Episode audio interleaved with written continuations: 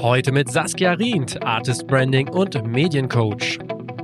Bisher, weiß ich nicht, war das in den letzten Jahren über 500 Künstler, hat das immer geklappt ähm, dass wir da tatsächlich ähm, einmal tief gegraben haben, nach unten gekommen sind, das Bild klar hatten, wie der Künstler sich präsentieren möchte und dann gesagt haben, okay, super, wenn du so wirken möchtest, dann können wir ja auch jetzt entsprechend wählen, welche Geschichte aus deinem Leben erzählen wir. Wir können die Kindergartengeschichte reinnehmen, die kommt sehr chaotisch rüber. Wir können die Geschichte reinnehmen, die klingt sehr fokussiert. Wir können, um jetzt mal irgendwelche Beispiele zu geben. Ähm, und so können wir natürlich deine Bio aufbauen. Bei Interviews könntest du zum Beispiel die Anekdote erzählen. Wenn du auf der Bühne bist, passt das doch eigentlich gut, warum du diesen Song geschrieben hast. Das heißt, es geht gar nicht so sehr darum, wie mache ich etwas, weil das soll ja möglichst authentisch sein, ähm, sondern was erzähle ich, weil allein schon die Auswahl an Content beschreibt eigentlich das Bild. Und das ist vielen nicht bewusst. Herzlich willkommen beim Redfield Podcast mit Alexander Schröder. Ich freue mich sehr darüber, heute Saskia Rient im Redfield Podcast begrüßen zu können. Saskia war zwölf Jahre beim SWR Das Ding und MDR Jump als Radiomoderatorin und Redakteurin tätig, bis sie sich dann 2013 als Coach selbstständig machte.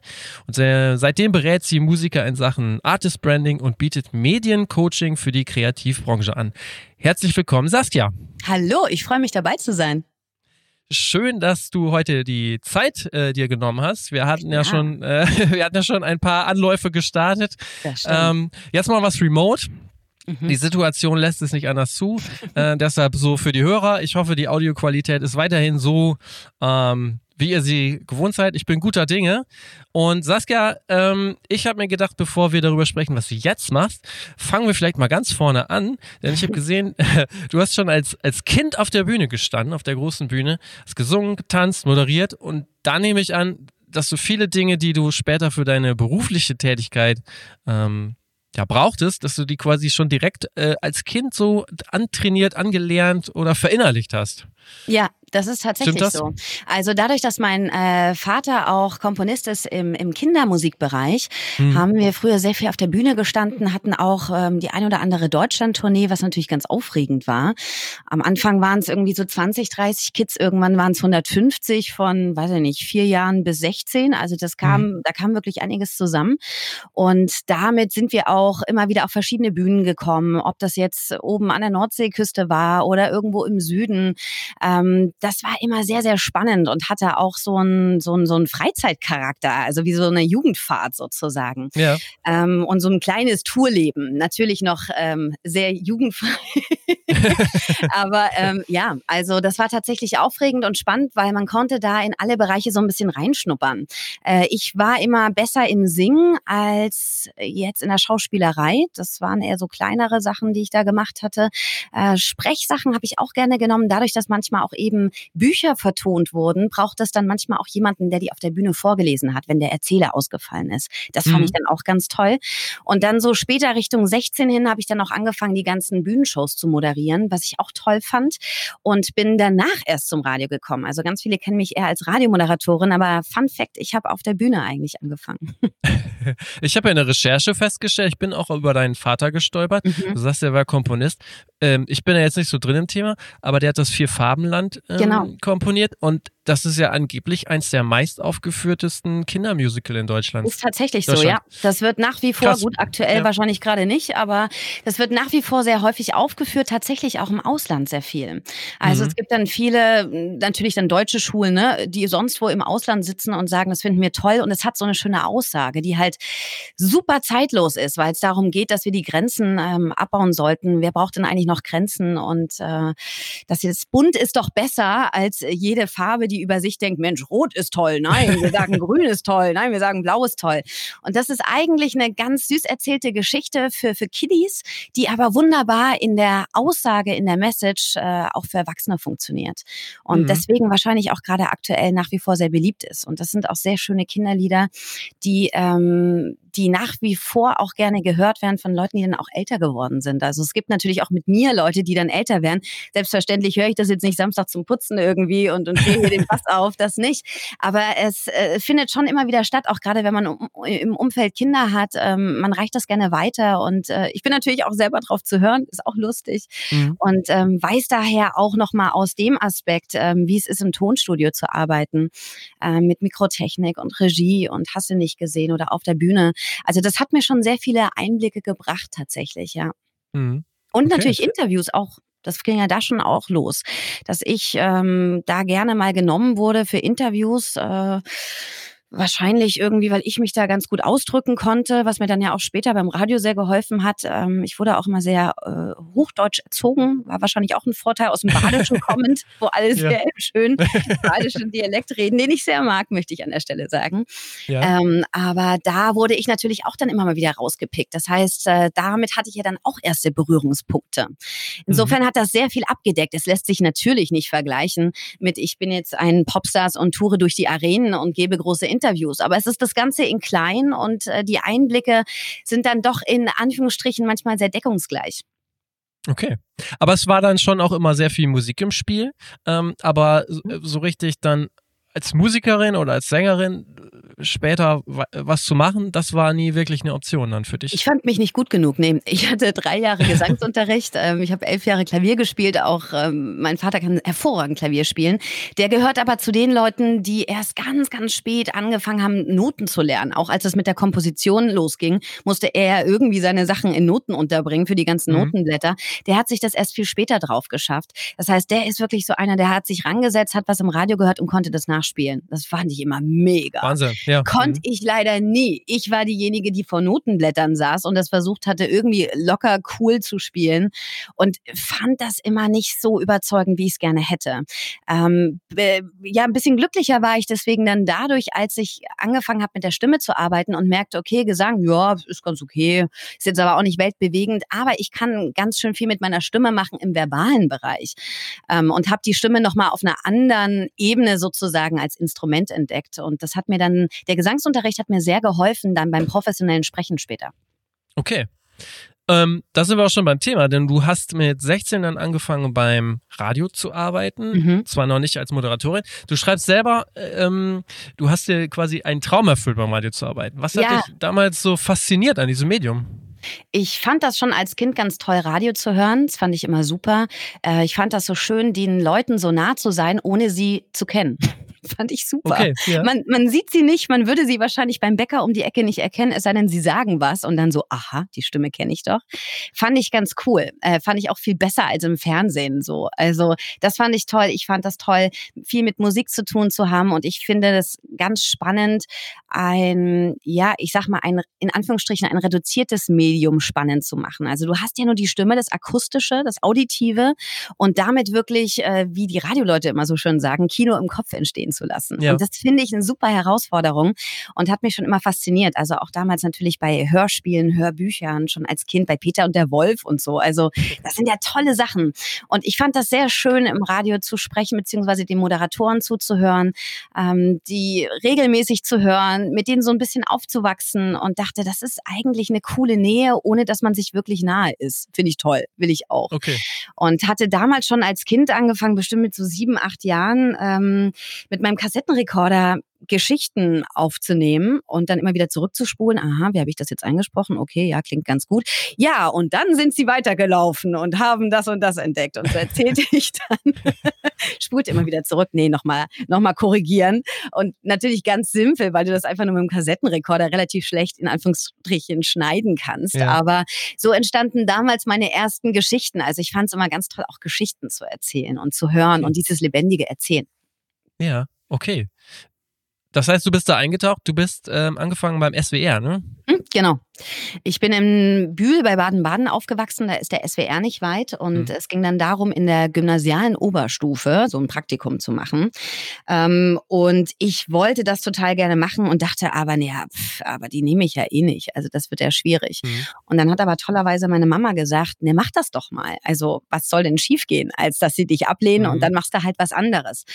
Ähm, Also habe ich da eine Bewerbung hingeschickt und das hat tatsächlich auch geklappt und das hat sehr viel Spaß gemacht. Ich habe erstmal meine Stimme da tatsächlich nochmal, natürlich, wie es jedem so geht, der sich zum ersten Mal über Mikrofon bzw. Kopfhörer hört, äh, ja, damit erstmal gestruggelt und dachte so, ja, scheiße, jetzt will ich hier arbeiten. Ich habe eine ganz schwierige Stimme, fand ich zumindest. Die anderen okay. fanden das ganz toll und meinten, das ist ja super und Hochdeutsch, na, also. sehr gut. Der, der Lottotreffer im Ländle ähm, aber genau, ich war selber mit meiner Stimme erstmal gar nicht so zufrieden und habe mich dann drauf und dran gemacht, da so ein bisschen dran zu feilen und mit meiner Stimme zu arbeiten, dass ich eben auch selber sage, okay, cool, ja, so klingt's eigentlich ganz okay. Und äh, was könnte man denn noch machen? Warum klingt denn das bei der ganz toll? Warum klingt denn das bei dem so anstrengend? Was ist denn da? Also man setzt sich nochmal ganz anders mit Stimme auseinander. Und habe natürlich auch Umfragen gemacht, das Klassische, was du am Anfang als Praktikant machst, ne? Und stellst dich auf die Straße und musst Leute mit dem Mikro hinterher rennen ähm, und solche Geschichten. Das hat alles sehr viel Spaß gemacht und ähm, ich wurde dann tatsächlich gefragt, ob ich nicht nochmal wiederkommen möchte ähm, in der Ferienzeit, weil ich ja eben um die Ecke wohne. Und das war tatsächlich mhm. ein Novum, weil eigentlich geht das erst nach dem Abi. Ähm, aber dadurch, dass ich eben diesen Trick gefunden habe, in den Ferien kostenlos zu arbeiten da und das Ganze in Anführungsstrichen ehrenamtlich zu machen, ging mhm. das tatsächlich. Und so bin ich da fleißig jede Ferien hin, habe mich da ausgetobt wie sonst was, habe dann auch direkt mit 18 angefangen zu moderieren und äh, habe übrigens auch mein Abi ins Radio gebracht. Also ich war dann morgens vor meiner Abi-Prüfung immer diejenige, die mit der Morningshow telefonierte und meinte, ja, heute ist Mathe dran. Ja, kann ich nee. gar nicht und überhaupt. Das ja. Ist, ja, okay. Krass. Also, ja. das ist ein starkes Format eigentlich. Aber du hast ja. dein Abi geschafft dann, ne? Ich habe mein Abi geschafft. ein bisschen unglücklich ge geworden. Ja, das, ja, ja, ja. Ich habe auch ein bisschen gespitzt tatsächlich, weil echt auch so Mathe und so. Und es lief dann auch gar nicht so gut, weil ich bin schriftlich immer nicht so gut. Ich bin mündlich immer super, so habe ich mich auch immer gerettet. Äh, schriftlich bin ich so geht so, weil ich nicht so viel, mhm. so sehr gut auswendig lernen kann. So Learning by Doing oder oder oder praktische Arbeit einfach super, kann ich sehr viel mit anfangen. Aber dieses Auswendiglernen ist nicht meins. Und deswegen habe ich mich da bei den schriftlichen Prüfungen ein bisschen schwer getan und dachte so den dritten dritten Tag in Folge kann ich euch jetzt eigentlich nicht erzählen, dass das ein bisschen sehen lief. Zumal ich da ja eigentlich danach noch arbeiten will. Also, äh. aber es war ja, sehr lustig. Schön. Und meine Mitschüler wussten dann schon, bevor ich morgens in die Schule kam, äh, wie mir eigentlich zumute ist für den heutigen Tag. Das ist ja so ein bisschen wie äh, so wie heutzutage bei Instagram und äh, mhm. Facebook und so. Eigentlich schon, ja. Aber wie gesagt, nur ja. halt nicht mit Optik, was ich sehr gut finde. Das ja, ja, okay. Mhm.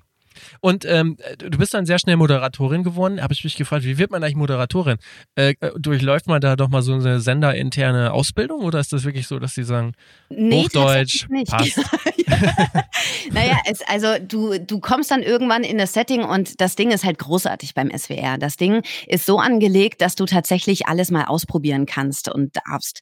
Das heißt, du machst mal eine Reportage, du machst mal Umfragen, du machst mal Beiträge, du machst mal die Star News, die Veranstaltung Gestaltungstipps und damit hast du schon so ein bisschen moderationsähnliche äh, Programmeinheiten sozusagen, die du mit beisteuern kannst. Oder du, mhm. du bist redaktionell mit dabei und unterstützt die Sendungen.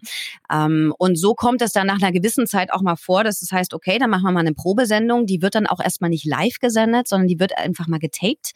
Ähm, dann gehst du ins B-Studio und kriegst eine zweistündige Playlist, ähm, bereitest dich ganz normal vor mit, mit, mit, mit deiner Übersicht der Sendeuhr und allem, was du da hast, also wo du genau weißt, okay, nach dem Song muss ich was sagen, okay, ich habe ungefähr so viel Zeit, mhm. dann kommt der Song, okay, was erzähle ich denn da und fängst wirklich bei Null an.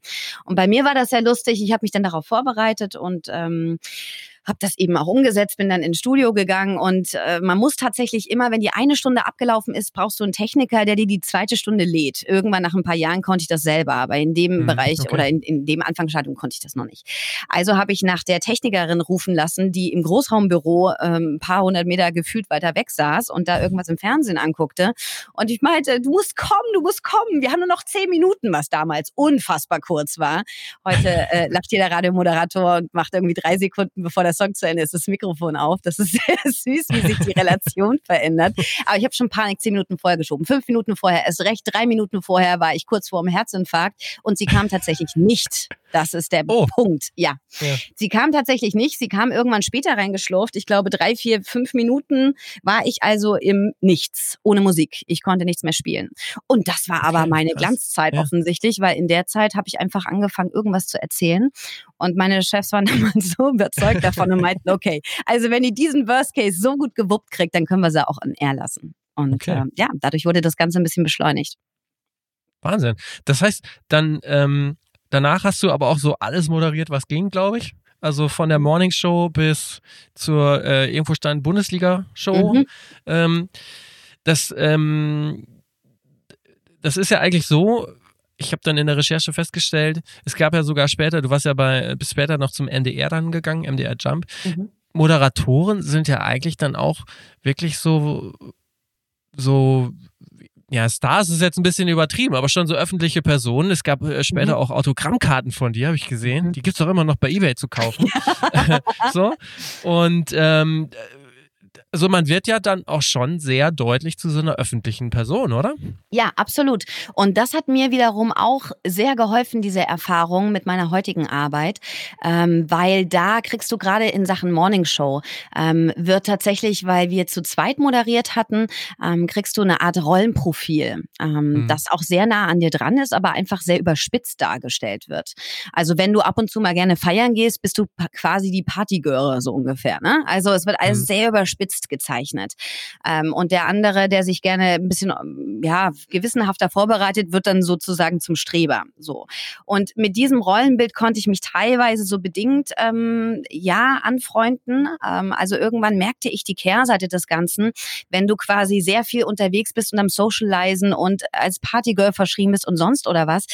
Ähm, dann ist, also liegt die Vermutung nahe, ah, das andere ist der Intelligente und sie ist so ein bisschen die Dumme. Jetzt hat mal blöd gesagt. Okay. Das kam mhm. nicht so rüber, aber so fühlte ich mich manchmal in der Rolle und das fand ich ein bisschen schade. AKA hat mir das sehr geholfen, wenn ich heute mit Künstlern arbeite, dann eben zu gucken, okay, was ist deine Künstleridentität? Wie willst du wirken? Wie machen wir das? Weil ich genau weiß, wie es ist, mit einer Rolle ähm, professionell zu werden, aufzuwachsen, ähm, die nicht hundertprozentig passt. Also das sollte schon wie eine Art Maßanzug sein. Ich weiß, darauf gehen wir gleich noch mehr ein, aber das nur mal so ja. als kleinen mhm. Spoiler. Auch das hat wahnsinnig darauf eingezahlt, äh, zu dem, was ich jetzt mache, ja. Hm, okay, aber das ist ja interessant. Das war mir auch noch gar nicht so bewusst, ähm, weil man nimmt diese Morning-Shows ja doch auch durchaus immer etwas über, als überdreht war, aber dann mhm. ist es ja wirklich so, dass das wirklich dann eine richtige Show einfach ist. Ne?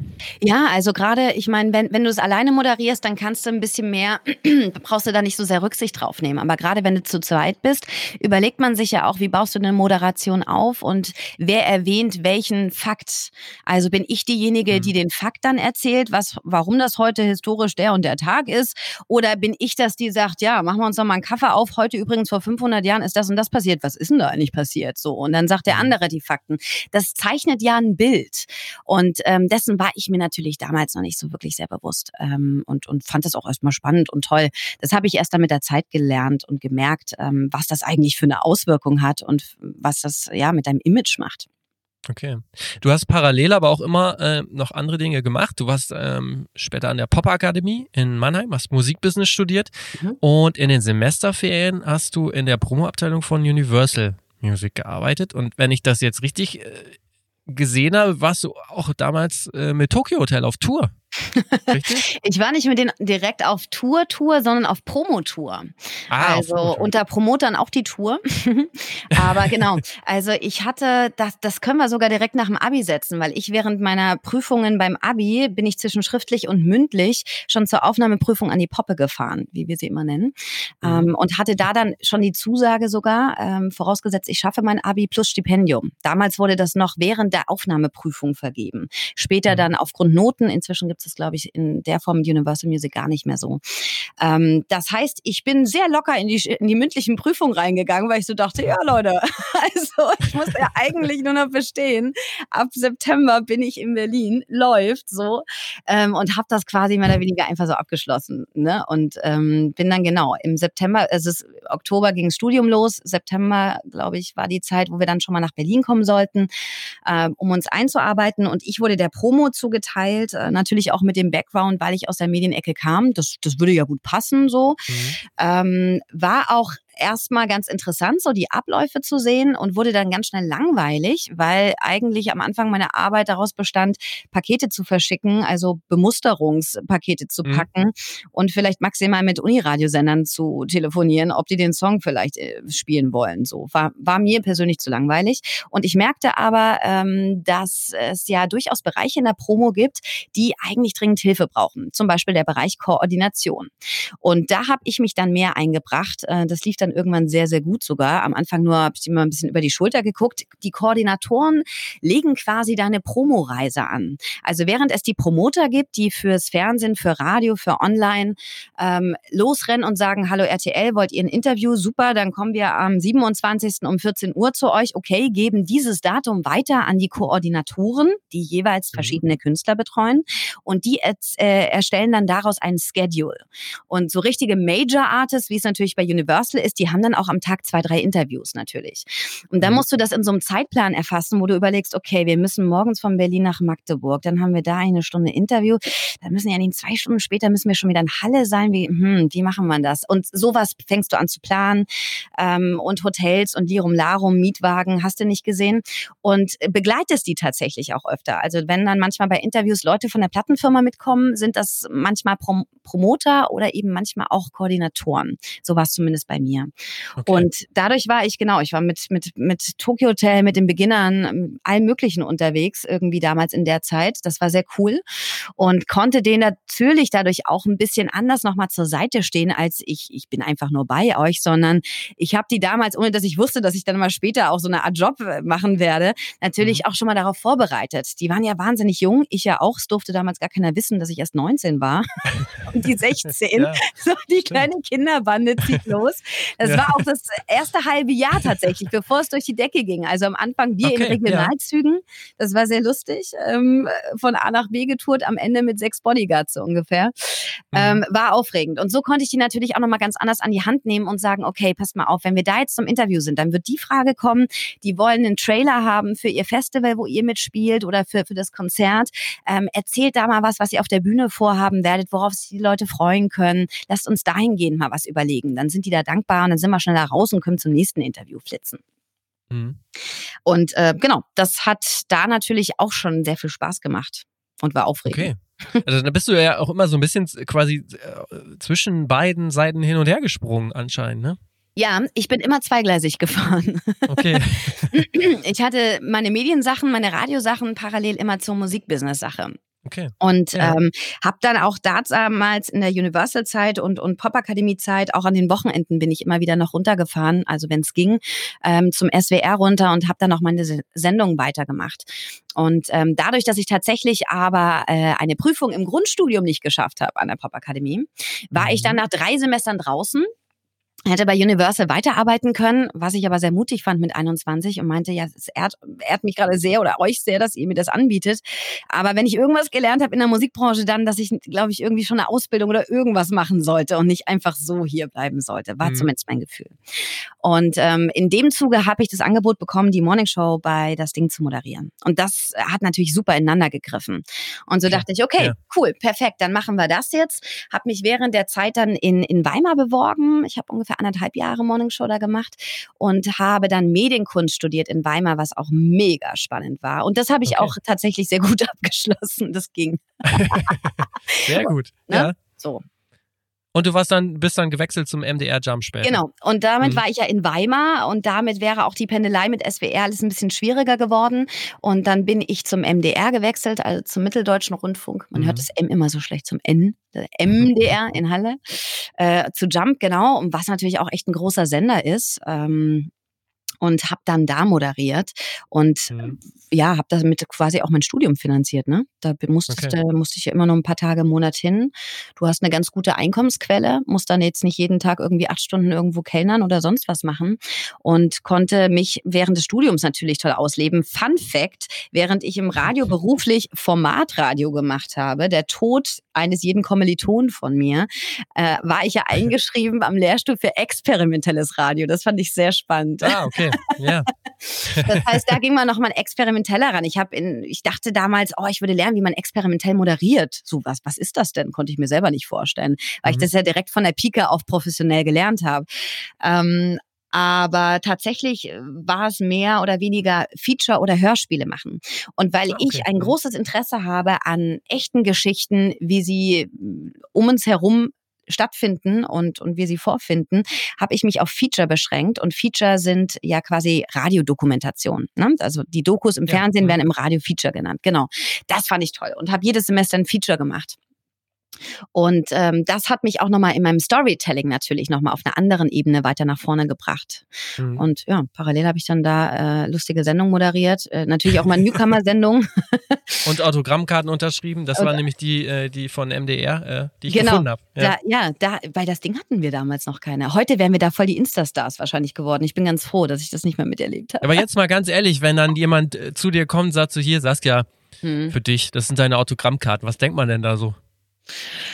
Ähm, war am Anfang tatsächlich ganz cool, wobei ich mit dem Foto nie zufrieden war. Insofern dachte okay. ich, ah, geht so, mhm. ne? Aber es hatte was Schönes, im Studio zu sitzen und du kriegst dann regelmäßig alle paar Wochen mal wieder so einen Stapel vorgesetzt, weil es kommt ja tatsächlich keiner zu dir wie bei einem Künstler nach einem Konzert und will eine Autogrammkarte. Diesen Fall mhm. gibt es bei Radioleuten nicht. Sondern du kriegst es gar nicht mit. Es finden irgendwelche postalischen Einsendungen statt, die wünschen sich irgendwelche Autogrammkarten, die sie auf Ebay verticken können wahrscheinlich.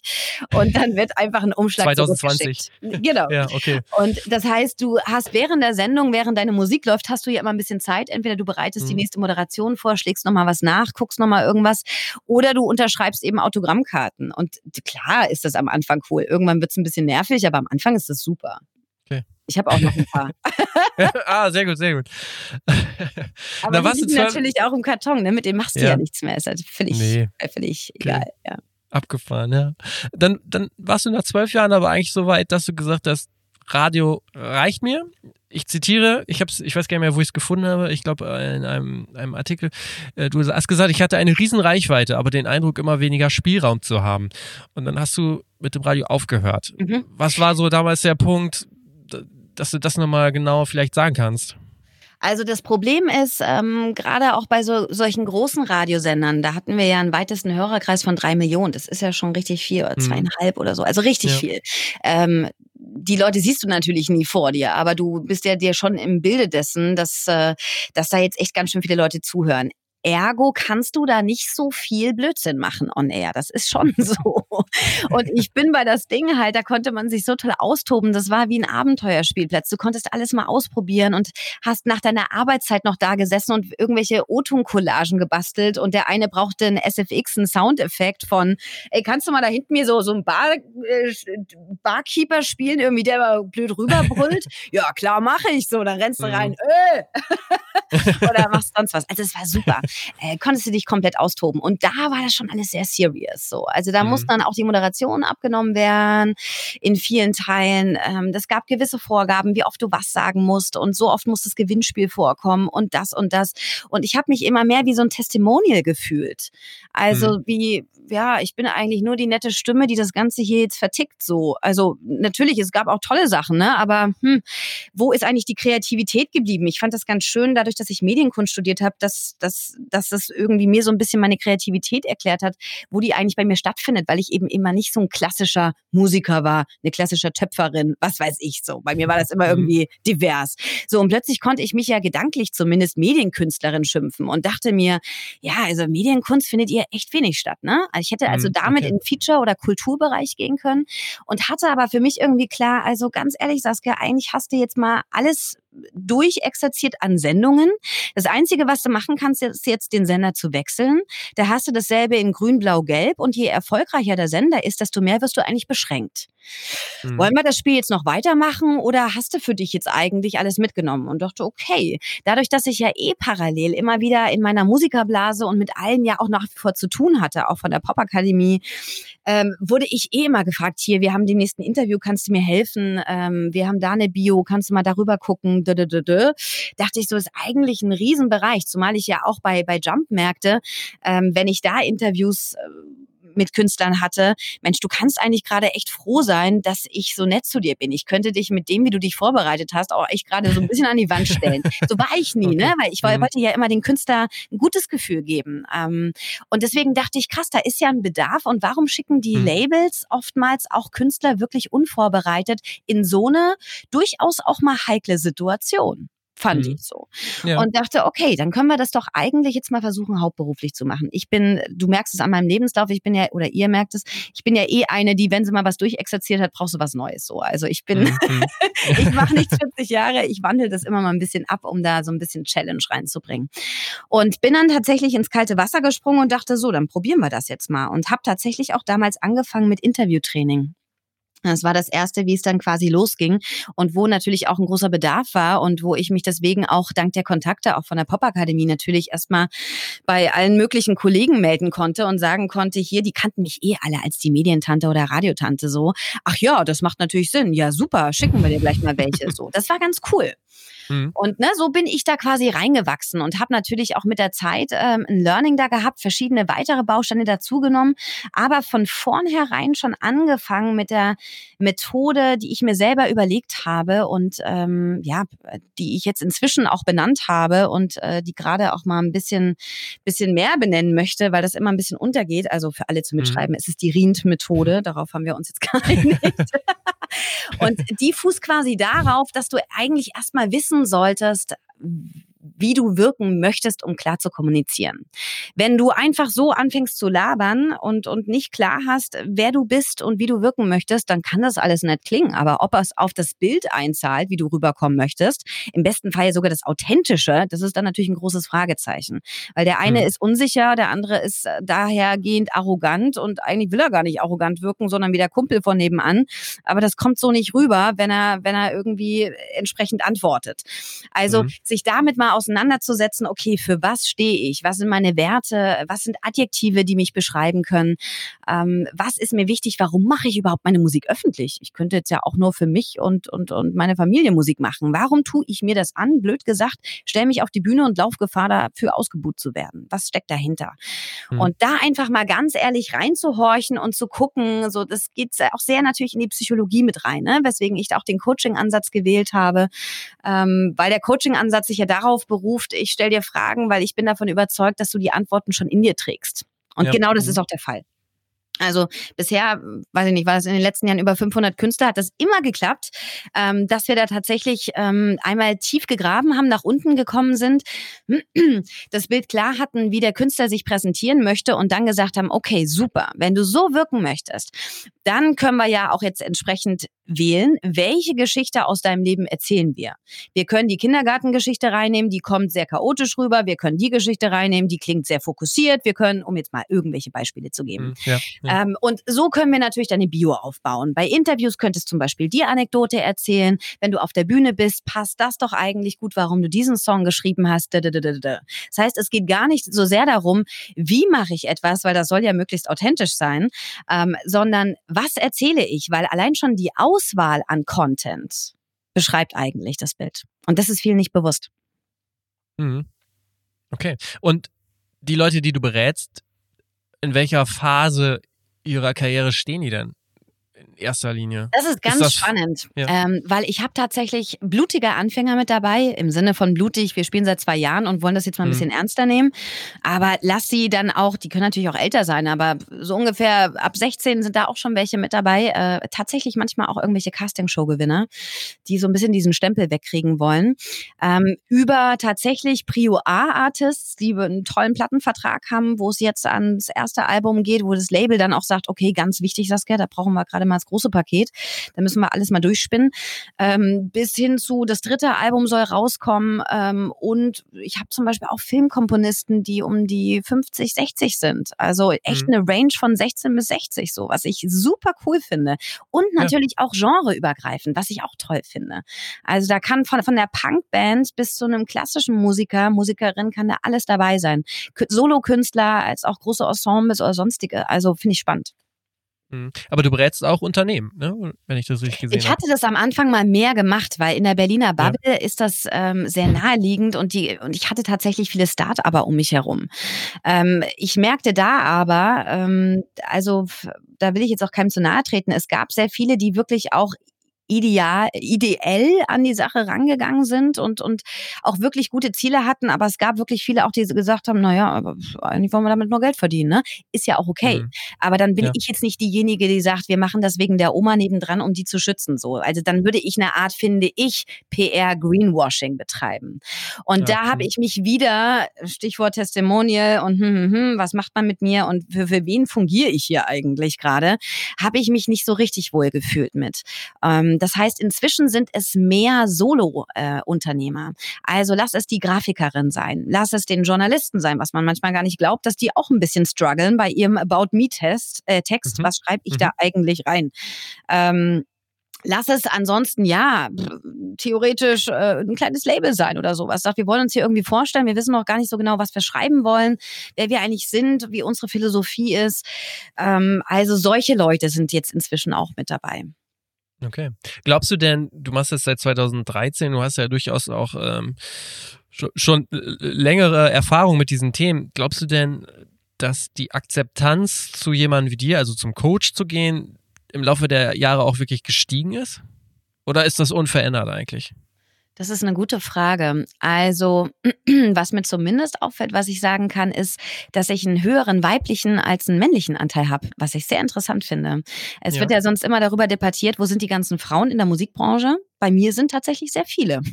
Ich glaube, Super. weil die auch ja. wissen, dass sie sich dreimal mehr auf die Hinterbeine stellen müssen, damit sie was gerissen kriegen. Die sind immer fleißiger, die sind sensationell vorbereitet, die schreiben alles mit und machen und tun. Und äh, um jetzt mal ganz pauschal zu reden, ne, damit mhm. äh, das mhm. trifft auch nicht auf alle zu. Aber tendenziell sind dann manche Männer, manche Jungs eher so, ja, hab halt Talent, ne? So, was machen wir jetzt? Sehr pauschal die auch. gesagt. Genau. Ja. Aber dieses, also dieses Selbstbewusstsein, was ja durchaus auch sehr gut sein kann, das sehe ich eher bei den Männern als bei den Frauen. Und mhm. die sind tendenziell manchmal ein bisschen verunsicherter und wollen deswegen so bestmöglich vorbereitet sein und wissen, was auf sie zukommt und auch wirklich auf sie zukommt und wirklich auch gucken, welche Möglichkeiten kann ich noch nutzen. Und dadurch, dass ich natürlich auch äh, ein Netzwerk um mich herum habe, wo ich dann sagen kann, guck mal, mit dem könntest du ein Video drehen, der ist gerade da, der hätte Zeit den könntest du mal anhauen wegen Fotos. Äh, das ist eine gute Grafikerin, die ist auch super dafür. Ähm, da kriegen die ja auch relativ schnell ihre, ihre, ja, ihr Material, sage ich jetzt mal, zusammen und können da voranschreiten. Ähm, mhm. Insofern weiß ich nicht, ob der Coaching-Bereich wirklich gestiegen ist, zumal ich ja auch am Anfang, wenn du anfängst, hast du natürlich noch mal weniger Aufträge, als wenn du wie ich jetzt äh, am Start bist. Im besten Fall, so wie ich jetzt auch noch eine Methode hat, die sonst keiner hat. Also damit hast du mhm. ja plötzlich auch Alleinstellungsmerkmale wo, wo du aufgrund dessen irgendwie ja schon gefragt wirst. Und das multipliziert sich natürlich auch. Also ich habe noch nie sorry, ähm, Werbung oder sowas gemacht. Einfach weil ich mich darauf verlassen konnte, die Leute sind bisher zumindest alle immer zufrieden mit mir wenn nicht sogar begeistert und das trägt sich natürlich weiter. Das heißt, mhm. die erzählen dann in ihrem Bekanntenkreis, in ihrem Proberaum auch wieder, ja super, frag doch mal die, das war super da, die hat mich da total weitergebracht. Ja. Davon konnte ich eigentlich immer leben. Das heißt, natürlich habe ich einen Anstieg der Anfragen gehabt in den letzten Jahren. Es würde auch aus objektiv, aus Marktsicht, würde ich dir auch zustimmen. Trotzdem tue ich das ein bisschen schwer, mir, also dir das jetzt zu beantworten an meinem Beispiel. Ja. Aber der Anstieg wie, wie ist, ist da. Ja, wie, wie, also da muss ich sagen, das weiß ich jetzt gerade auch nicht so richtig, aber vielleicht kannst du es beantworten. Wie ist denn mhm. überhaupt die, die, die Landschaft, die Coaching-Landschaft in, in Deutschland? Wie viele Leute gibt es so, die ähnliche Dinge anbieten wie du? Gibt es viele? Gibt es sehr wenig? Ich wüsste keinen. Gibt's nur dich? Naja, also es, es gibt natürlich Teilbereiche, klar. Ja. Du mhm. musst dir ja überlegen, ich habe eigentlich, ähm, ja, das, ich, ich habe den Erfahrungsschatz, das, also ich male da immer gerne ein Dreieck auf so. Weil mhm. ich kenne die Seite der Journalisten, ich kenne die Seite der Musikbranche und ich kenne die Seite der Künstler. Das ist schon mal tatsächlich ganz cool.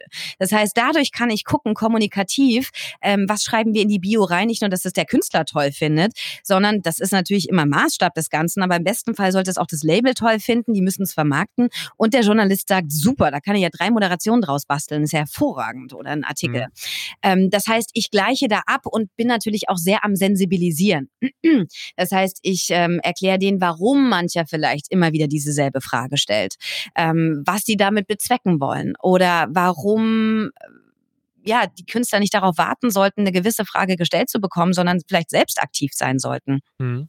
Ähm, und bin da so ein bisschen am Sensibilisieren, genauso auch den Journalisten zu sagen, ey, nicht wundern, warum die manchmal nicht so gut vorbereitet sind. Äh, die kriegen da teilweise nichts an die Hand manchmal toll, aber nicht immer. Ähm, und okay. so kann ich quasi auf allen Seiten so ein bisschen sensibilisieren und so ein paar Verständnisprobleme sozusagen lösen. Ähm, und dadurch gehen die natürlich auch nochmal offener aufeinander zu. Das heißt, ich habe mir ja aus meinem Erfahrungsschatz diesen Beruf gestrickt, den ich jetzt mache. Ähm, das heißt, ich habe eine gute Mischung mit drin aus, aus Journalismus, ich habe Psychologie mit drin, ähm, wo ich auch einen krassen, krassen Schatz im Hintergrund an Wissen mir die letzten Jahre reingefahren habe. ähm, und und habe natürlich auch nochmal viele praktische Sachen auch äh, mitbekommen, wie es eigentlich läuft, was auch mhm. Zeiträume zum Beispiel sind. Also wie lange vorher muss ich denn anfangen mit Promotexten, bevor die Single released wird? So, was ist denn da eigentlich üblich? Reichen drei Tage vorher oder sind wir besser bei sechs Wochen vorher? Ähm, also solche Geschichten. Ähm, das heißt, ja, du findest durchaus, also bei mir zum Beispiel Interviewtraining ist zum Beispiel also können wir perfekt rausnehmen. Interviewtraining findest du tatsächlich einige in Deutschland. Ja. Geht streng genommen jetzt in den Trainingsbereich, aber wir nehmen das mal als Beispiel. Äh, Interviewtraining findest du sehr viele in Deutschland und auf Künstler spezialisiert sehr wenige, aber okay, es gibt welche. Und dann hast du aber den Fall, dass die sich ransetzen und sagen, wie führt man denn ein gutes Interview? Da tue ich mich schon wieder sehr schwer mit, weil okay. wenn ich den Singer-Songwriter da sitzen habe oder den Gangster-Rapper, sollten die eigentlich völlig unterschiedlich antworten. Und der Gangster-Rapper mhm. sollte sich vielleicht auch nicht unbedingt an alle, ja, an alle Strukturen halten und an alle Regeln, die man sonst eigentlich halten, sich ranhalten würde. Also der darf ja durchaus Regeln brechen. Das ist in seinem Konzept ja begründet. Natürlich mhm. mit Maß und entsprechend, ne? Aber die haben eine ganz unterschiedliche Herangehensweise. Das heißt, ja, ich kann den durchaus auch ein paar Rhetorik und Körpersprachentipps und hast du nicht gesehen, alles mitgeben, auch was man mit der Stimme machen kann. Ähm, aber tatsächlich, das, was ich da noch mit reingebe, weiß ich zumindest von keinem, dass jemand wirklich inhaltlich guckt, welchen Content-Baustein bringe ich damit an, für welche Redaktion wäre das eigentlich wie gemacht und wie erzähle ich das Ganze auf den Punkt, so dass es auch zur Schlagzeile formuliert wird. Mhm. Okay. Also Super. das heißt, da bin ich ein bisschen ganzheitlicher unterwegs. Aber klar, so einzelne Bausteine kannst du überall dir irgendwie so ranzurren. Und mhm. es gibt mit Sicherheit auch welche, die eine ganz andere Herangehensweise machen. Also das ist ja nichts Schlechtes. Ähm, ja. Es kann ja auch gut sein, ähm, man muss ja, das ist eine sehr vertrauens, also du hast eine krasse Vertrauensebene, eine sehr intime Arbeitsweise mit einem Künstler in meinem Fall oder mit einer Künstlerin. Das heißt, wir müssen auch echt auf einer Wellenlänge sein. Und wenn das nicht der Fall ist, dann ist es für beide Beteiligten auch cool, wenn man das jetzt nicht unbedingt zusammen machen muss. Mhm. Okay. Und wenn es da irgendwelche Alternativen gibt, ist das auch mehr als berechtigt. Ja. Wenn jetzt so Künstler zu dir kommen, du hast gesagt, du hast irgendwie schon 500 Künstler betreut. Ähm, also hast du dann manchmal das Gefühl, die machen sich auch zu viel Gedanken über alle Dinge von Social Media bis zum Merchandise, aber viel zu wenig Gedanken um die Musik dann am Ende und die Verbreitung der Musik? Äh, nee, kann ich so nicht bestätigen. Äh, okay. Äh, ich habe eher folgendes Problem in Anführungsstrichen. Die Musik ist fertig, der letzte Cent ist ausgegeben und jetzt wollen wir Promo. Wie können wir das machen? Mhm. Und wir haben original keinen Cent mehr. Das habe ich das Problem mit ganz vielen Künstlern. Okay. Hängt natürlich auch davon ab, ne, wie professionell die sind. Wenn die einen Labelvertrag haben und bei einem Major sind, dann haben wir ein ganz anderes Thema. Das ist in der Regel da nicht der Fall. Aber so klassische Newcomer haben eher dieses Thema, dass sie dass ihnen nicht klar ist, im Kommunikationszeitalter gerade, kannst du locker nochmal das, was du für die Produktion ausgegeben hast, eigentlich in die Kommunikation stecken. Vorausgesetzt, du willst auf einem großen Markt. Wenn du klein und nischig machen willst, habe ich ganz viele Guerilla-Promo-Tipps, wie man es auch redaktionell lösen kann und sich da ins Gespräch bringen kann. Aber wenn du die äh, große Klatsche machen willst, dann musst du schon ein bisschen Geld in die Hand nehmen. Du musst mhm. ja mitunter auch einen Promoter bezahlen, wenn du jetzt nicht gerade bei der Plattenfirma bist. Und das ist schon mit Kosten verbunden. Also du musst ja deine Bio aufsetzen, du musst ein Single Fact Sheet, im besten Falle machst du dann nochmal eins oder ein Album Musiktext. Ein Single Fact Sheet ist ungefähr eine halbe, dreiviertel Seite, in dem über die Single geschrieben wird. Worum geht's da? Wie ist die entstanden? Einfach so ein paar Facts darüber, Storytelling mit drin, ähm, was einfach Redaktionen hilft, darüber zu berichten, ähm, als einfach nur der Info, die Single ist draußen. Okay. Ja. So. Mhm. ähm, oder der Album Musiktext, wie der Name schon sagt, geht eben darum, wie ist das produziert worden? Wann ist das Album entstanden? Über welchen Zeitraum? Was war die Idee hinter dem Album? Ähm, worauf wurde da besonders Wert gelegt? Mit wem wurde es eingespielt? Da, da, da, da, da. So. Also, das sind quasi so ein paar Hintergrundgeschichten. Die kann man wunderbar machen. Sind so ein bisschen Add-on. Album Musiktext und Single Fact Sheets machen in der Regel so die A-Prio oder die, die, die, ja, die A-Leute, die bei, die einen größeren Plattenvertrag haben. Kleine Newcomer brauchen das auch erstmal nicht mehr unbedingt. Eine Bio brauchen die aber. Eine Bio braucht tatsächlich jeder. Und eine Bio kann mitunter ja auch schon mal ein paar Stunden in Angriff nehmen. Ähm, dann wollen die in der Regel noch Pressefotos machen. Und da hat man ja ganz oft das Problem, ja, ich äh, habe hier Kollege XY, dessen Ex-Freundin ist, glaube ich, Fotografin. Und die würde uns Fotos kostenlos machen. Soweit, so gut. Problem ist, wenn die ohne ein klares Bild, wie sie rüberkommen wollen, da reingehen, dann lassen sie sich auf die Vorschläge der Dienstleister ein. Also Fotografin XY mhm. sagt, ey, ich habe da einen super Slot, das ist vorm Sonnenuntergang und die Punkband sagt, super, nehmen wir. Und am Ende hast du eine Punkband vorm Sonnenuntergang, was durchaus im Konzept begründet sein kann, ja. aber äh, in der Regel eher nicht so der Fall ist. Ähm, das heißt, das ist schon ganz cool, da am Anfang zu wissen, also sagen mir zumindest viele Künstler im, im Nachhinein dann, wenn sie mit mir zusammengearbeitet haben oder währenddessen, krass, Saskia, wir hätten uns voll viel Geld sparen können, hätten wir mit dir angefangen, weil eigentlich können wir jetzt unsere letzten drei Videos und unsere Fotos in die Tonne kloppen. Machen wir natürlich nicht. Wir schlagen mhm. jetzt die Richtung ein, in die wir eh immer gehen wollten. Aber stimmt, da haben wir uns so ein bisschen äh, von A nach B leiten lassen, einfach weil es günstiger war, weil es kostenlos war oder weil die tolle Idee hatten und wir dachten, ja, stimmt, ja, ja, dann machen wir das doch so. Ja. Gibt es eigentlich Künstler, wo du sagen würdest, so zwei, drei vielleicht, wo du sagst, boah, ey, die machen eigentlich alles richtig? So, Billie Eilish. Noch größer. Sofort. Billie Eilish. Hm. Billie Eilish. Okay. Super. Ja. Boah, ey, Billie Eilish, das ist ja der absolute Wahnsinn. das, das, das ja. macht mich fertig. Und wenn ich jetzt Billie Eilish nenne, kann ich dir gar keine Nachkünstler nennen, weil das ist mit ganz okay, großem hm. Abstand hm. gerade meine Nummer eins. Also das ist ja, ja, es ist zum einen natürlich subjektiv musikalisch, äh, finde ich es auch wahnsinnig spannend und großartig, aber äh, kommunikativ, das ist ja der absolute Wahnsinn. Also ich wüsste kein Thema gerade, wo so viel Detailliebe drin steckt und so, so eine große Reichweite und so ein groß aufgeblasenes Ding dann doch ist am Ende. Das ist ja der Wahnsinn. Also okay. bin ich sehr, sehr beeindruckt von und ähm, ja, feier das sehr und verfolge das auch auf allen Kanälen. Und ähm, ja, freue mich da tatsächlich drüber. Also man, man wird ja so, so ein bisschen berufskrank, wenn ich auf Konzerte gehe, weil ich ja auch viele Ansagen mit in meiner Kommunikation coache und trainiere. Auch da wieder Rückblick. Ich stand ja selber auf der Bühne. Ja, Oder ja. Radiomoderation ist ja eigentlich auch sowas, wie sage ich einen Song an? Sage ich ihn überhaupt an? Auch das ist ja eine Frage, die sollte man sich stellen. Muss ja nicht jeder seine Songs ansagen, aber wenn er was sagt, dann soll es eigentlich auch irgendwie ganz cool sein so. Ja. Oder einen Mehrwert mhm. bieten. Ähm, so, und dann stehe ich beim Konzert und denke mir, ah, schwierig, ich hole mir mal noch ein Bier. und gut, ja. ähm, ne, so und, und genauso ist das natürlich auch bei Interviews. Bei manchen denke ich das auch und so. Und deswegen freue ich mich wahnsinnig, auch wenn ich jetzt Billy noch nicht live gesehen habe, was jetzt eigentlich der Fall gewesen wäre. Aber das müssen wir jetzt mal gucken, wann das alles nachgeholt wird.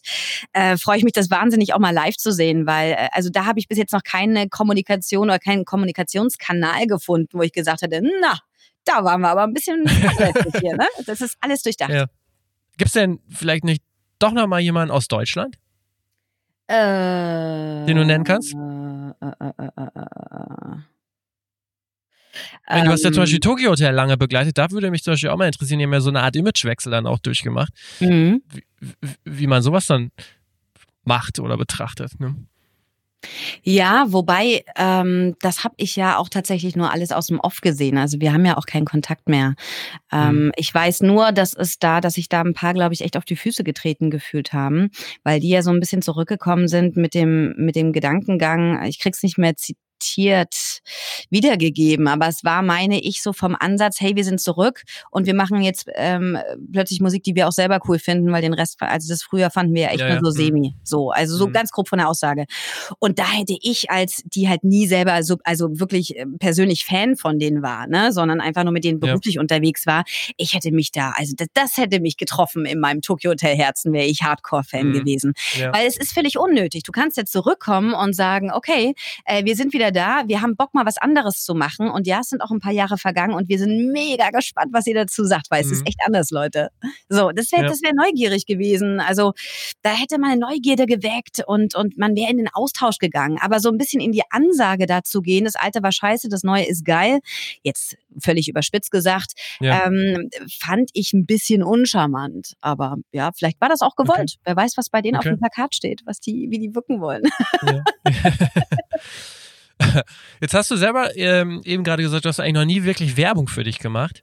Ähm, ich wollte doch nochmal nachfragen, weil ähm, man sieht sehr viele. Du hast eine sehr große Medienreichweite trotzdem weiterhin noch. Du bist in sehr vielen Zeitschriften oder Zeitungen gefeatured.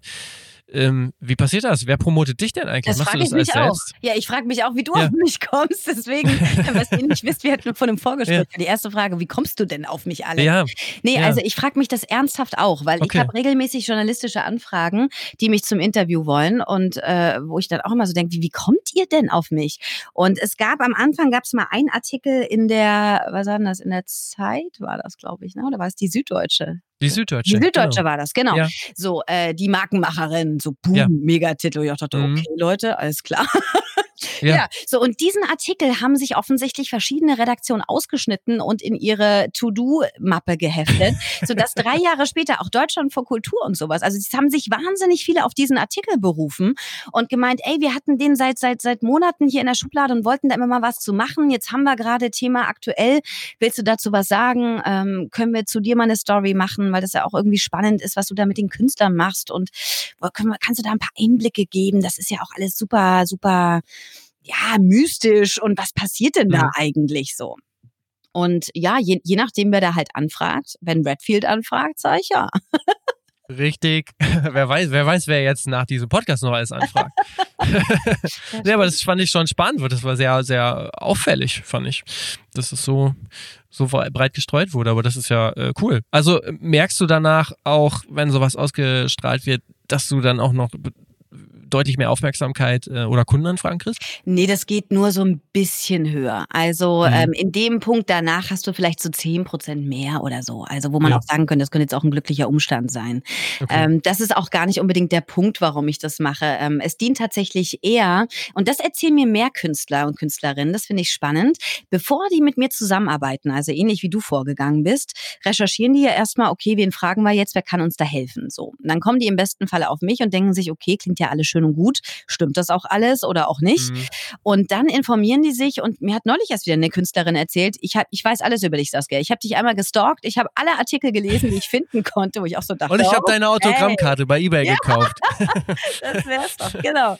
Ähm, also wir, wir sind voll am Start, ich weiß alles, mhm. ich vertraue dir, kann losgehen. Ja, wo ich verstehe. auch so denke, ach ja. interessant, also es dient für die auch nochmal so ein bisschen als Verifizierung, ähm, äh, und, und nochmal ein anderer Einblick in die Sache. Also ich bin jetzt auch gerade drauf und dran, das will ich jetzt auch demnächst mal starten, ähm, dass ich wirklich auch nochmal beruflich meine Social-Media-Kanäle nutze. Ich habe die bislang immer ja. nur privat bis beruflich genutzt und will die jetzt mal ein bisschen trennen und mhm. ausschließlich mhm. beruflich nutzen. Ähm, und dann kann ich nämlich auch nochmal von meiner Seite aus viel mehr Einblicke geben, weil ich schon das mhm. Gefühl habe, also für, für, für Journalisten ist das spannend, nicht das Ganze zu sehen und, ähm, und so ein paar Einblicke zu bekommen. Aber Künstler, ähm, die die sich überlegen, mit einem zusammenzuarbeiten, ähm, denen hilft das, glaube ich, schon zu wissen, was kommt da auf mich zu und wie tickt die so. Also es gibt zum Beispiel ja. gerade bei YouTube auch einen Vortrag ähm, von der Masterclass hier in Hamburg bei Rock City, der mitgefilmt wurde. Und darauf haben sich zum Beispiel auch sehr viele berufen und haben gesagt, ja, alles klar, super. Ich mag deine Art und Weise, kann ich voll was mit anfangen, finde ich großartig. Habe auch deine Methodik da schon gesehen, gefällt mir, bin dabei. Also, wo ja. du auch denkst, okay, krass, ja, super, läuft. Okay. Ja, gerade YouTube kann ich mir schon einfach als guten Kanal vorstellen, äh, ähm, mhm. um, um, Reichweite oder auch so Anfragen mhm. zu generieren. Also das glaube ich schon. Ja, ähm, das, das ist so ein bisschen das Problem, wie das der Psychologe zu Hause auch ein bisschen psychologische Schwierigkeiten hat, sagt man auch immer, ne? Das heißt, die Kommunikationsexpertin ja. Ja, ja, weiß auch, wenn mhm. sie sowas anfängt, Alex, dann muss das echt auch schon Eier haben und muss auch richtig gut sein, ne? So und ähm, und wenn wenn es so wie in den letzten Wochen oder Monaten bei mir echt runter und drüber geht, was eine tolle Phase ist, um Gottes Willen, ich will mhm. mich nicht beschweren, aber dann verstecke ich mich auch gerne mal hinter meiner Arbeit und das ist auch sehr witzig bei mir. Je mehr ich arbeite, desto weniger poste ich. Jedem Künstler sage ich genau das Gegenteil, so und man selber denkt sich, boah, nee, Leute, ey, Social Media, mhm. ich bin auch nicht der Selbstdarsteller, ganz ehrlich, ich will Künstler unterstützen, dass man die, dass man ja. die sieht, dass die wahrgenommen werden. Ich bin sehr gerne in Reihe zwei da. Das brauche ich gar nicht. Und trotzdem ja. sagen mir aber immer wieder alle Künstler, ey, aber du kannst doch auch reden und alles. Willst du da nicht auch mit Webinaren was machen und so? Und ja, dank Corona habe ich jetzt auch zwischendurch öfter mal eine halbe Stunde Zeit, mich damit zu befassen und denke mir, mhm. okay, es wäre eigentlich naheliegend, ja. Ja. Ja, kann sein. Also ich bin gespannt, was du, was, was da noch kommt. Ich auch. Dir. Ich auch. ähm, ähm, wenn ich mir so angucke, ich muss gestehen, so Redfield Records ist in erster Linie ein Label. Viele Dinge, die du so machst, ich würde mal behaupten, die machen wir ähnlich, vielleicht nicht so tief, aber das sind großenteils auch unsere Themen, mhm. dass wir Künstler dementsprechend auch beraten. Ähm, wir stellen uns natürlich schon auch immer die, die Frage und der, der Podcast ist auch so ein bisschen der Grund, dieser Frage ein bisschen auf den Grund zu gehen, wie wird sich die Rolle unter anderem von Labels auch in, in Zukunft wandeln? Ähm, wie, wie, siehst du das? Also im Zuge der ganzen Demokratisierung, Bands machen immer mehr allein, Künstler bringen ihre Musik allein raus. Wäre das dann wirklich auch so, dass so eine Rolle, dass deine Rolle eigentlich noch viel gefragter sein kann in Zukunft, denn dass die Künstler wirklich sagen, ey, ich brauche ja gar kein Label mehr, ich brauche eigentlich nur jemanden, den ich mir dazu buchen kann, der mir sagt, was ich tun muss und mich berät und coacht und äh, den Rest mache ich eh alleine. Das kriege ich tatsächlich von internationalen Künstlern immer mal wieder gespiegelt. Oder Leute, die aus Deutschland um die Welt gereist sind und mal hier, mal da Musik gemacht haben. Gerade die, die in USA und England waren, sagen mir das. Also Saskia, äh, wenn du mal Langeweile hast, geh mal in die Länder. Da ist mhm. jemand mit Artist Branding und Artist Development, was du machst, mega gefragt äh, wo ich immer denke, ach ja, ach krass, okay. ähm, das finde ich allein eigentlich schon mal ein interessantes Feedback, was genau das so ein bisschen abzeichnet, was du gerade sagst. Ich glaube ja. aber dennoch hat das Label eine Daseinsberechtigung, wenn es sich als ganzheitliches Label ähm, aufstellt. Also ich merke es gerade ja jetzt auch, ähm, ich arbeite ja auch mit YouTubern oder anderen Social Media Artists, weil das irgendwie sehr deckungsgleich ist. Ob du jetzt Musik machst oder einen YouTube-Channel hast, das ist jetzt auch nicht so das Riesending vom Thema. Ähm, man kann da sehr ähnlich vorgehen in der Beratung. Ähm, und da ist ja dann auch irgendwann Stichwort Influencing so. Ähm, ja. Und da geht es ja dann auch rein. Also wenn man zum Beispiel mal eine Lena Meyer-Landrut gerade nimmt, die übrigens ein tolles Beispiel ist für gute Kommunikation übrigens. Ah. Da haben wir eins, ja, in ja. Deutschland. Ja, ich finde, die machen sehr viel richtig, ja. Ähm, da hast du ja auch Markenkooperationen etc. Mhm. Ähm, und da ist es natürlich auch wichtig, dass die nicht einfach mit irgendwem zusammenarbeitet, sondern dass da ein großes Ganzes dahinter steht, wo man sagt, es ist kein Zufall, dass die gerade mit den Leuten arbeitet. Wir wollen nämlich mittelfristig dahin etc. dahin und im besten Fall versteht das auch natürlich ein Label und denkt damit. Ähm, also dieser dieser 360-Grad-Blick, den man früher oder was heißt früher, das habe ich noch an der Popakademie, ist der Begriff schon immer wieder gefallen, so 2004 vier bis sechs so rum, ähm, dass sich ein Label sehr breit aufstellt. Der finde ich sollte auch noch mal breiter gedacht werden Richtung ähm, Markenkooperationen und das meine ich eigentlich sogar zum Schutz der Künstler. Also ich bin finde das ganze Influencing-Ding gucke ich zumindest oder betrachte ich als sehr skeptisch. Ähm, ist nicht unbedingt, mhm. ne, also da, da wird ja. sehr viel Schindluder mitgetrieben.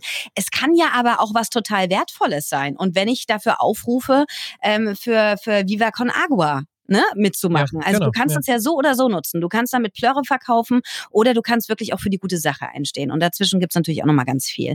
Ähm, ja. Aber so kannst du ja auch vorgehen. Und es ist natürlich auch eine starke, gut bei Charity-Sachen nicht, aber es kann durchaus ja auch eine gute Einkommensquelle sein, die gerade mit den ähm, ja, gefallenen Einkommensquellen, wo jetzt eigentlich das Live-Geschäft, also gerade für, für mittlere bis kleine Künstler, ist ja das Live-Geschäft eigentlich die einzige Einkommensquelle und ein bisschen Merch. Das war das eigentlich? Ja. Mhm. Ähm, über Spotify und Co. kriegst du nicht wirklich viel rein, wenn du nicht zig Millionen äh, Klicks hast und selbst dann ist auch noch ein bisschen mau.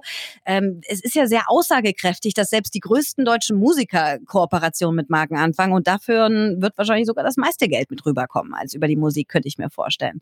Oder es ist auf selben Niveau.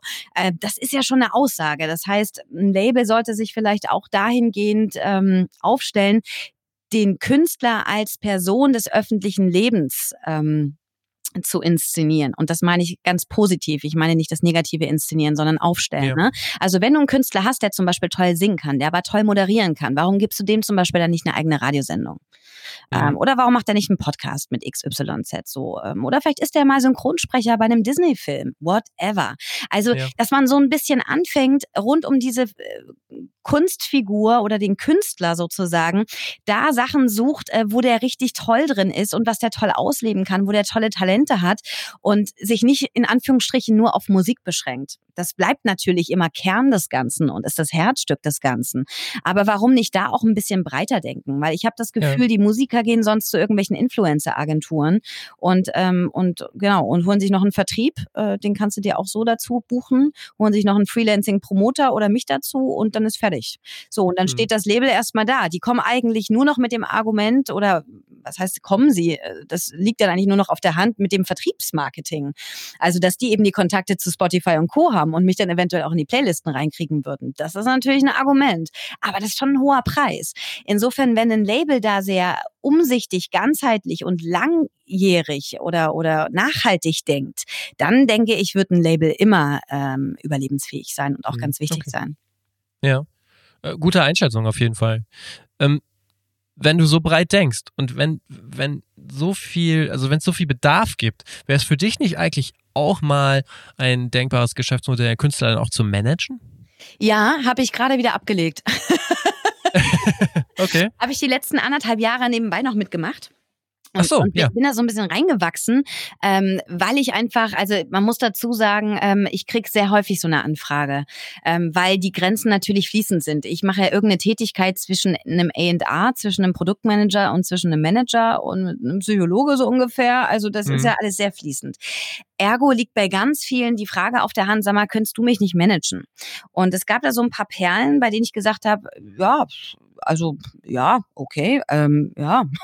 Ich hatte noch einen, ich hatte noch einen Kollegen mit dabei, ähm, der seit seit 40, 50 Jahren in der Branche ist und der sich nochmal ganz anders auskennt als ich.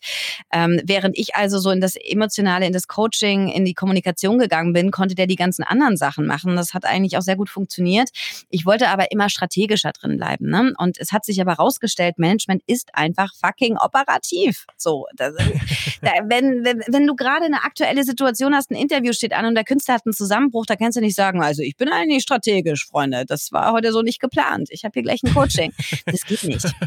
ja. ne? Also insofern ist es ein 24-7-Job und ähm, es war von Anfang an bei mir Bedingung, dass ich gesagt habe, ich habe ganz ehrlich hier mit, mit meinem Job, mit meinen Coachings mein Baby so ein bisschen aufgebaut. Das, was für euch die Musik ist, ist das für mich. Das heißt, falls ich mal an den Schneidepunkt kommen sollte oder an den Scheidepunkt kommen sollte, wo ich mich entscheiden müsste, würde ich immer auf mein Baby gehen. Und das hat nichts mhm. mit euch zu tun, sondern einfach, ja, mit dem, was ich perspektivisch einfach machen möchte. Ich möchte einfach ganz vielen Leuten helfen und nicht nur ein, zwei, drei und äh, so gesehen habe ich das tatsächlich Ende des Jahres aus Zeitgründen dann abgelegt. Also ich bin mit allen noch äh, sehr gut im Kontakt und ich habe zum Beispiel auch eine Edition. Ähm, wir sind übrigens beim selben Verlag, Alex, habe ich gesehen. Wir sind beide beim Rober Verlag mit Bei Rober, genau, ne? in Hamburg. Genau. Ja. Das heißt, genau. darüber laufen ja auch noch ein paar Sachen. Ähm, und da laufen auch die Künstler weiter mit und man arbeitet trotzdem weiter zusammen. Aber ich habe in Anführungsstrichen die große Verantwortung und Last des Management-Themas von meinen Schultern. Und das ähm, okay. damit ja. fühle ich mich ehrlich gesagt gesagt wohler. Ja, okay. Hast du eigentlich auch irgendwelche beruflichen Vorbilder? Hm. Naja, also was ich, ich hatte noch nie die eine Person, das äh, ja. war schon irgendwie äh, im Radio auch schon so, als mhm. Moderatorin mhm. oder sonst wie, es, oder bei, bei Feature machen oder sonst was. Es gab immer nie die eine Person, aber es gibt ein paar, äh, denen ich natürlich folge und was ich auch irgendwie spannend finde. Also mhm. wer bei mir natürlich auch aufgrund meiner Methodik, das hat mir erst später jemand gesagt, aber wer bei mir zum Beispiel auch ein bisschen artverwandt zumindest ist, ist Simon Sinek ähm, aus Amerika war, der mit Start okay. with Why angefangen hat. Ja. Mhm. Mit dem Buch, was ja dann auch ein Bestseller wurde. Mhm. Und den kannte ich am Anfang gar nicht. Ich habe meine Methodik gemacht und irgendwann kam jemand von den Startups und meinte, du kennst du eigentlich den und dem seine Bücher? Das erinnert mich ein bisschen im weitesten Sinne daran und geht in die Richtung und hier und da. Und ich sehe ja super, stimmt. Das ist tatsächlich äh, das, wo ich auch dachte, finde ich das jetzt blöd oder finde ich das jetzt gut, dass ich selber drauf gekommen bin. Aber ähm, da finde ich auch nicht alles, alles toll, wenn man, wenn man äh, mhm. Leute verfolgt. Ne? Aber ich finde es immer sehr inspirierend, was die machen äh, oder wie die da vorgehen aha, jetzt macht er noch mal ein Buch. Ja, stimmt, eigentlich könnte ich auch mal ein Buch darüber machen. So gehe ich dann ein bisschen vor. Also mhm. ja, aber es ist eigentlich eine langweilige Antwort, weil die Kurzversion ist nein. Okay. Ja. Äh, dann noch mal eine, eine andere Frage. Wie, du bist ja dann auch schon tief drin in vielen Themen. Wie bildest du mhm. dich weiter? Wo holst du dir so die Infos her? Gibt es Buchempfehlungen, Leseempfehlungen im Netz? Kannst du da noch irgendwie was sagen? Äh, ja, da könnte ich dir jetzt eine komplette Bücherei, Bibliothek ja. aufzählen. Ich hatte tatsächlich. Wenn du jetzt so zwei, drei rauspickst. Boah, ey. Das ist schwierig. Ge geht nicht? Okay. Nee, mhm. ja. Doch, äh, also ich finde ein Buch sehr spannend. Ich habe zum Beispiel meine Abschlussprüfung an der Uni, habe ich, auch wenn ich das noch nicht wusste, dass ich in diesen Bereich gehen würde, hatte den Titel Bin ich ich? Selbstdarstellung in Social Communities. Ich glaube, ich habe sogar auf meine Webseite gepackt. Kann man sich noch anhören. Ein Feature. Ja. Geht darum okay. genau, wann fangen wir an, uns zu verstellen und wie lange sind wir noch authentisch? Wo fängt das an?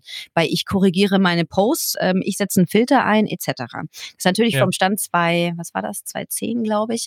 Aber auch wenn es äh, StudiVZ nicht mehr gibt, was damals noch mit drin war, ähm, mhm. hat es trotzdem ähm, nach wie vor ähm, ja eine gewisse Relevanz. Und da habe ich bei der Recherche dieses großartige Buch ähm, äh, gefunden, was auch seitdem in meinem Bücherregal steht und was ich sehr häufig rausnehme. Wir alle spielen Theater heißt das. Okay. Ich weiß gar nicht mehr, wie der Soziologe heißt, der das geschrieben hat. Aber ist egal. Wir alle spielen Theater. Ja. Es gibt nur dieses eine Buch äh, mit diesem Titel. Könnt ihr nichts verfehlen. Und es geht darum, dass wir, also weil ich ja tatsächlich auch viel mit Rollenbildern arbeite. Und da fragen sich ganz viele, wie funktioniert das denn mit authentisch? Also entweder ich habe eine Rolle oder ich bin authentisch. Was denn jetzt nur? Mhm. Und dann komme ich hin halt und sage, naja, wir haben halt alle eh ein Image, ob wir wollen oder nicht. Also dann können wir uns auch drum kümmern, dass es so ist, wie ich wirken möchte. So, also weil wenn du laufen ja. lässt, dann kann es mit ein bisschen Pech auch in eine andere Richtung laufen und du kommst ganz anders rüber, als du möchtest. Also lass uns das doch einmal übergucken und, und, und drauf achten, dass es so ist, wie du dich wohl fühlst. Und dann traust du dich auch plötzlich viel souveräner auf eine Bühne zu gehen, weil du sagst, ja, ja, Mann, genau das will ich. Also das kriege ich mhm. im Übrigen auch ganz viel gespiegelt als Feedback. Endlich war ich auf der Bühne und konnte mich so geben, wie ich mich schon immer geben wollte. Und ich habe mich so sicher und so gut gefühlt wie noch nie. Wo ich so denke, ach schön, schön, das geht auch. so, ja. und in diesem Buch geht es darum, da musste ich jetzt ein bisschen ausholen, es geht darum, ja. dass wir alle im Theater Rollen spielen, ob wir es mitkriegen oder nicht. Zum Beispiel, wir erzählen von der Party gestern Abend, dem Nachbar was ganz anderes. Nee, wir haben nicht auf dem Balkon geraucht. Nee, nee, nee, nee, nee. Die laute Musik, die kam nicht von uns oder was auch immer. Ne? Äh, wir erzählen der Mama von der Party gestern Abend ganz anders. Wir erzählen der Partnerin, Partner was anderes. Wir erzählen dem besten Freund was anderes und dem Chef schon dreimal. Das heißt, wir haben eigentlich dieselbe Situation, die wir völlig unterschiedlich nach draußen kommunizieren. Und was passiert dabei? Das ist immer ein sehr gutes Beispiel, was ich auch anwende immer für Interviews und Bio und weglassen oder nicht weglassen. Wir lügen, also mal vorausgesetzt, man lässt die Lüge weg, weil ich Lügen immer blöd finde, finde ich sehr unkreativ, braucht man nicht, macht auch unsicher. Also ich arbeite immer ohne Lügen. Was ich aber mache, ist äh, zur Not, falls es irgendwie einen dunklen Fleck gibt, über was man nicht reden möchte, weglassen ist die bessere mhm. Strategie. Auch im Bewerbungsgespräch kann man genauso vorfahren. Ähm, das heißt, wenn ich nicht wissen oder meiner Mutter erzählen will, also der, der kann kann ich ja zum Beispiel erzählen, die Party war gestern super. Hier, meine Schulfreunde waren auch mit dabei, kennst du ja noch. Wir haben übrigens auch gekocht, war super, ja. Es gab auch ein bisschen was zu trinken. Äh, von dem Schnee, den dann rumlag, würde man vielleicht nicht erzählen. Oder was weiß ich, ne? So. Ähm, das ist aber was, was du vielleicht deinem besten Freund erzählen würdest. Boah, der Holger gestern, also der war ja auch, ne? Ja, ja. So, das heißt, ja. die Geschichte funktioniert auch, ob ich dieses Detail benenne oder nicht. Und das ist ein sehr gutes Beispiel dafür, wie man vorbereitet in Interviews reingehen kann und eventuell sogar auch mit der Klatschpresse spricht und äh, da ein bisschen aufpassen muss, was man denen erzählt, dass sie daraus nicht die größere Sensation machen. Weil wenn du da so ein Codewort fallen lässt, dann hast du natürlich schon mal mhm. gleich eine ganz andere Schlagzeile als ich treffe mich gerne mit Freunden. So. Ja, okay. Also aus diesem Buch kann man sich wahnsinnig viel schöpfen. So und ähm, ansonsten gibt es ganz, ganz viele Bücher, die da eigentlich in Frage kommen. Also ich bin ein ganz großer Bibliotheksfan. Ich habe einen Bibliotheksausweis. Mein Verlobter lacht immer schon, weil ich alle vier Wochen hinrenne, mit zehn Büchern zurückkomme, mhm. die dann alle überfliege und mir Sachen rausschreibe und überdenke. Ich bin eigentlich immer nur in der Psychologieabteilung oder im Marketing. Okay. Das sind immer meine Lieblingsregale. Ja. Und da nehme ich Sachen mit und, ähm, und schreibe mir auch Sachen raus und gucke auch und stelle auch tatsächlich, weil ich ja auch sehr ähm, ja intuitiv an meine Sache rangehe und mir auch überlegt habe, was fände ich cool, wie würde man mit mir arbeiten, was würde mir helfen als Interviewtipp oder was auch immer es betrifft. Ähm, und in solchen Fachbüchern kann ich manchmal rausfinden, warum das eigentlich funktioniert, dass ich es mache, wie ich es mache. Weil mhm. das kann ich ganz oft okay. auch nicht erklären. Ich weiß nur, dass es funktioniert. Und ähm, das finde ich auch nochmal ganz toll. Und da schreibe ich mir tatsächlich auch Sachen raus, die dann genau für sowas mal wären, wenn ich mal zu viel Zeit hätte, äh, die dann mal in einem Buch kommen könnten oder die ich mal ähm, in Social Media einarbeiten könnte. Also da hatte ich, hatte ich auch schon echt viele, die meine Bücher mal bei mir rumliegen sehen und sagen, boah, das ist so spannend, was du hier mal in Bücher rumliegen hast. Krass. ähm, kannst okay. du da nicht mal ein paar Buchtipps rausgeben? Und das ist auf jeden Fall auch in der Hinterhand oder im Hinterkopf Verstehe. mal gespeichert. Oh, verstehe. Ich bin sehr gespannt, was da noch kommt. Es klingt so, als ob es wieder an der Zeit ist, äh, noch was Zusätzliches zu machen. Du hast völlig recht. Ja, Die sieben ja, Jahre, ja. ne? Das ist es. ja, ja. nee, ist genau. tatsächlich so. Also jetzt, jetzt so langsam kribbelt es auch wieder. Ja. Okay. Ja, ich bin gespannt. Ich bedanke mich auf jeden Fall für das äh, super Gespräch. Ja, sehr ähm, gerne. Ich, denk, ich denke, ähm, wer dich sucht, der findet dich auch. Mhm. Äh, mein Nachname also ist ein bisschen schwierig, den muss man wahrscheinlich okay. einmal durchgeben, ne? Oder obwohl, nee, ihr könnt es ja lesen. Ansonsten R-I-E-N-T-H. Das ist alles. Genau. Und ich denke, ähm, du, du kannst helfen. ich, Wenn jemand Hilfe braucht. Ich gebe mein genau. Bestes. Und es ist tatsächlich, das ist vielleicht auch echt ein, ein Vorteil, ähm, das merke ich auch im Unterschied zu moderieren oder sonst was. In dem Moment, wo du voll in, dein, in deinem Potenzial bist und da so voll drin lebst und das deine Passion ist, dann ist es auch nicht nur ein Job. Ich habe noch nie, tatsächlich noch nie ein Coaching gemacht, wo ich gesagt habe, mm, noch zwei Stunden, noch drei Stunden, so. Sondern ja. es ist mir wirklich eine, also gut für euch Künstler und Künstlerinnen da draußen, es ist mir echt eine ganz schön schlimme schlimme Herzensaufgabe, euch zu helfen. Das bringt mich sehr oft auch um den Schlaf, weil ich denke, ah, was können wir da noch machen? Was können wir tun? Wo, wo ich mitkriege, 9 to 5 Leute haben eher Feierabend als wir, die mit Passion arbeiten. Ne? Ja. Da hört der Kopf nicht auf zu rattern. Ja, also das ist, das kann ich auf jeden Fall versprechen. Ich gebe immer alles. Drunter mache ich es nicht. Yeah. Ein, ein, schönes Schlusswort. In dem Sinne, ich wünsche dir alles Gute. Vielen Dank, ähm, Alex. Dir auch. Genau, mach's gut. Tschüss. Ja, danke schön. Tschüss. Vielen, vielen Dank fürs Durchhören. Das war der Podcast mit Saskia Rient. Ich ähm, möchte mich bei allen bedanken, die in den letzten Wochen noch neu dazugekommen sind und ähm, diesen Podcast hören oder abonnieren. Ich würde mich sehr freuen, wenn ihr uns ein bisschen unterstützt mit einer Bewertung, vor allen Dingen bei iTunes. Das hilft wirklich sehr weiter und ansonsten den Podcast hier natürlich gerne weiterempfehlt an Leute, wo ihr glaubt, dass die sich für diese Inhalte interessieren können. Ich wünsche euch noch eine schöne Woche. Nächsten Sonntag um 9 Uhr geht's weiter. Bleibt gesund, bleibt munter. Ciao.